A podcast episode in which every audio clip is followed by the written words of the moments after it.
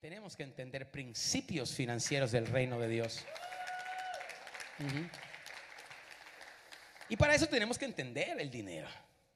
Pero para entender el dinero, primeramente, hay que dejar en claro qué es el dinero y qué no es el dinero. Primeramente, número uno, el dinero, escriba esto, es espiritual. Escríbalo allí. El dinero es espiritual. Dígaselo a alguien. El dinero es espiritual. Es un recurso. El dinero tiene vida. Es espiritual. De hecho, es, es- es por eso que Jesús dice que donde quiera que esté nuestro dinero, estará también nuestro corazón. El corazón sigue el dinero. El dinero es espiritual. Es tan espiritual que la Biblia, hablando Jesús, dice que hay un poderoso demonio que puede operar tras el dinero que se llama mamón. Digo otra vez, el dinero es espiritual.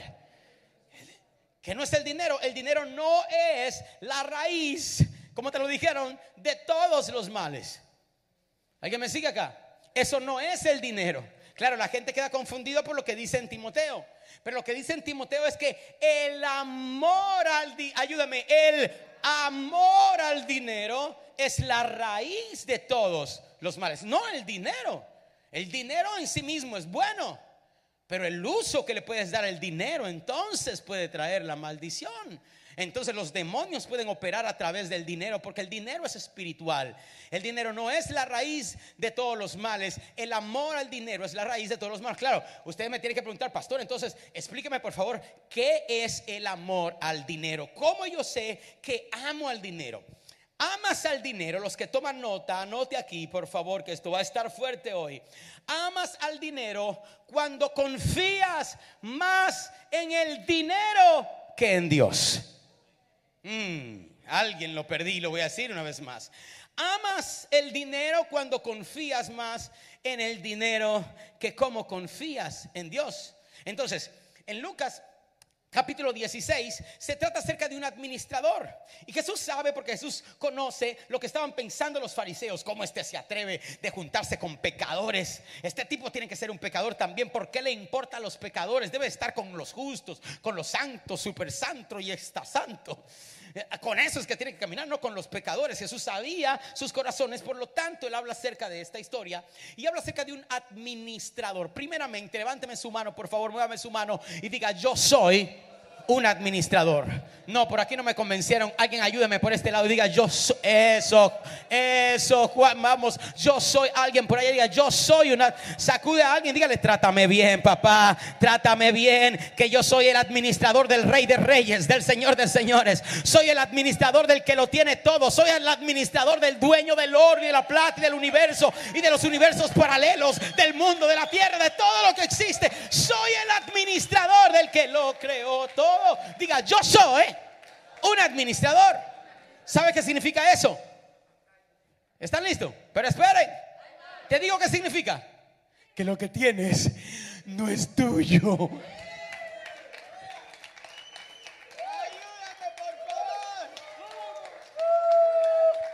Perdí al 20% ahí.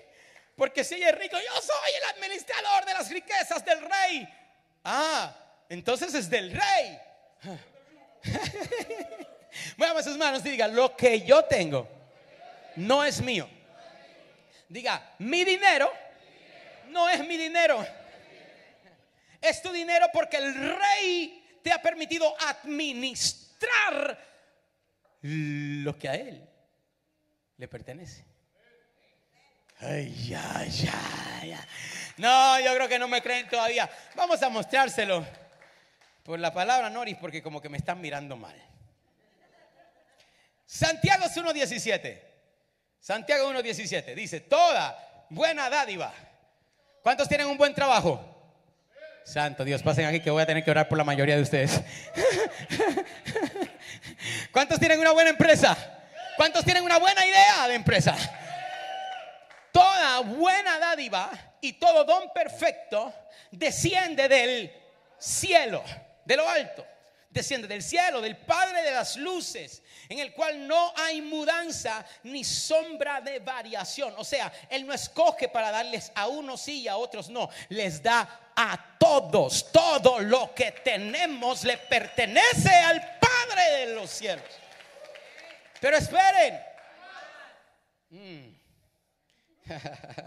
Primera de Crónicas 29, 14. Esta me encanta, me encanta, me encanta, porque, porque ahí estaba el sacerdote y bueno, vamos a darle al Señor, vamos a ofrendarle al Señor y el sacerdote se queda como que, espérate, mira lo que dice el sacerdote, porque, un momento, ¿quién soy yo? ¿Y quién es mi pueblo? Para que pudiéramos ofrecer, my God, esto me eriza el cuerpo, qué poderoso, para que pudiéramos ofrecer voluntariamente cosas semejantes, pues todo es tuyo. ¿Lo están viendo conmigo? Todo es tuyo. Cosas semejantes. Próximo versículo, muchachos, dice, pues todo es tuyo y de lo recibido de tu mano te Levántame su mano y dígalo ahí conmigo. Diga, pues todo es tuyo y de lo recibido de tu mano, te, lo que usted ofrendó hoy, no lo ofrendó porque usted es demasiado bueno, bonito, porque la gente, no, te lo ofrendaste porque lo recibiste de la mano de Dios. Si no fuera por Dios, no lo hubiese recibido desde primera instancia.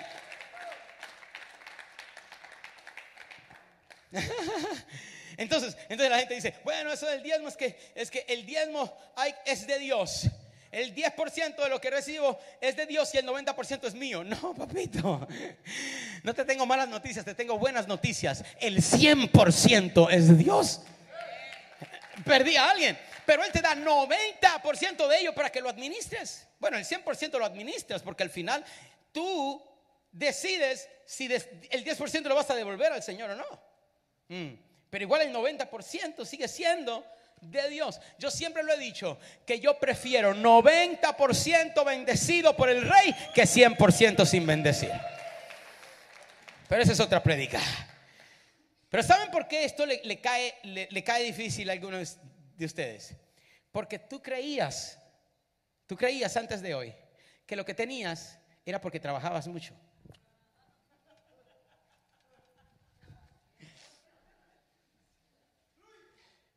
Están listos los escuderos. Cualquier cosa me sacan por la puerta de atrás, muchachos.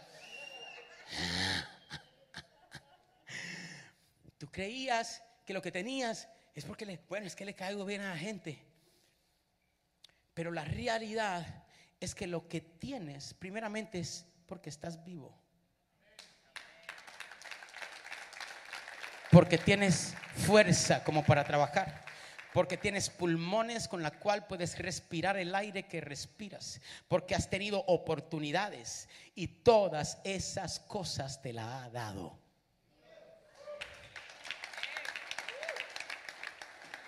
Para que se libere, para que se libere, ponga mano sobre su pecho, libérese, libérese, libérese y diga, yo no soy la fuente de mi prosperidad.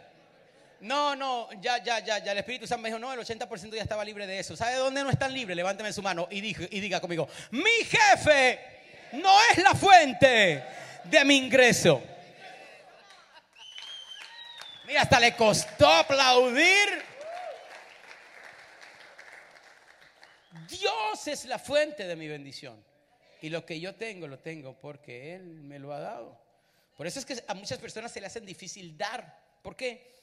Porque no entienden que todo lo que ellos tienen y lo que ellos hacen, Dios se los ha dado y le pertenece al Señor. Y aquel que te ha dado hasta ahora poco, tiene mucho más para darte. Entonces, levántame su mano y repita conmigo, este dinero que tengo le pertenece a Dios.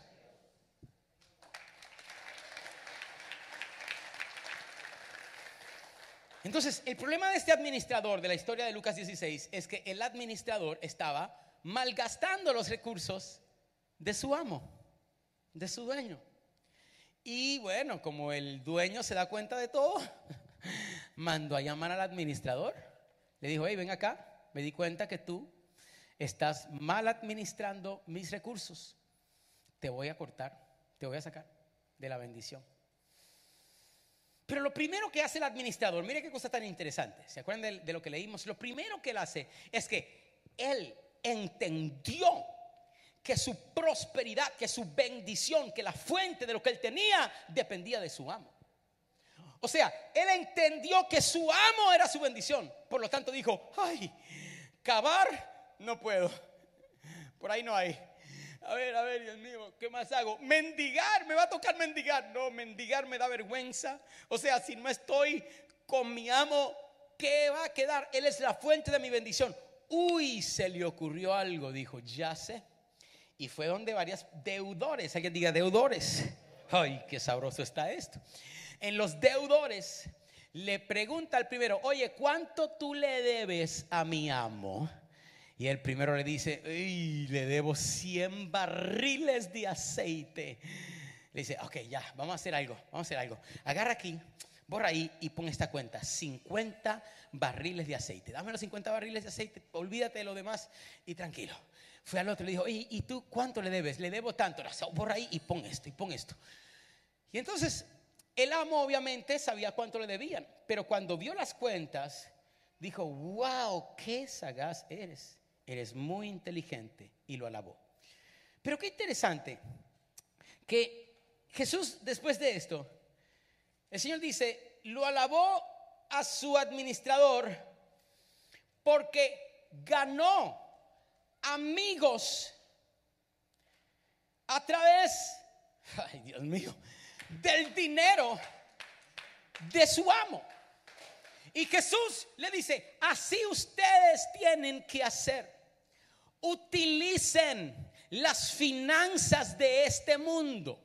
Jesús le llama las finanzas de este mundo riquezas injustas, porque quizás estás haciendo la riqueza, no sé, manejando Uber para una compañía que quizás no tiene nada que ver, eh, no sé de qué manera estás haciendo tu dinero y Jesús le llama a esas a esas riquezas injustas, a esas finanzas de este mundo, le llama a ello riquezas injustas. Dice, utiliza las riquezas injustas para ganar personas de tal manera que cuando te falte la vida, cuando te falte las riquezas, cuando ya no estés en este mundo injustos, seas celebrado por las personas que ganaste a través de las riquezas injustas o justas, al final son de tu amo.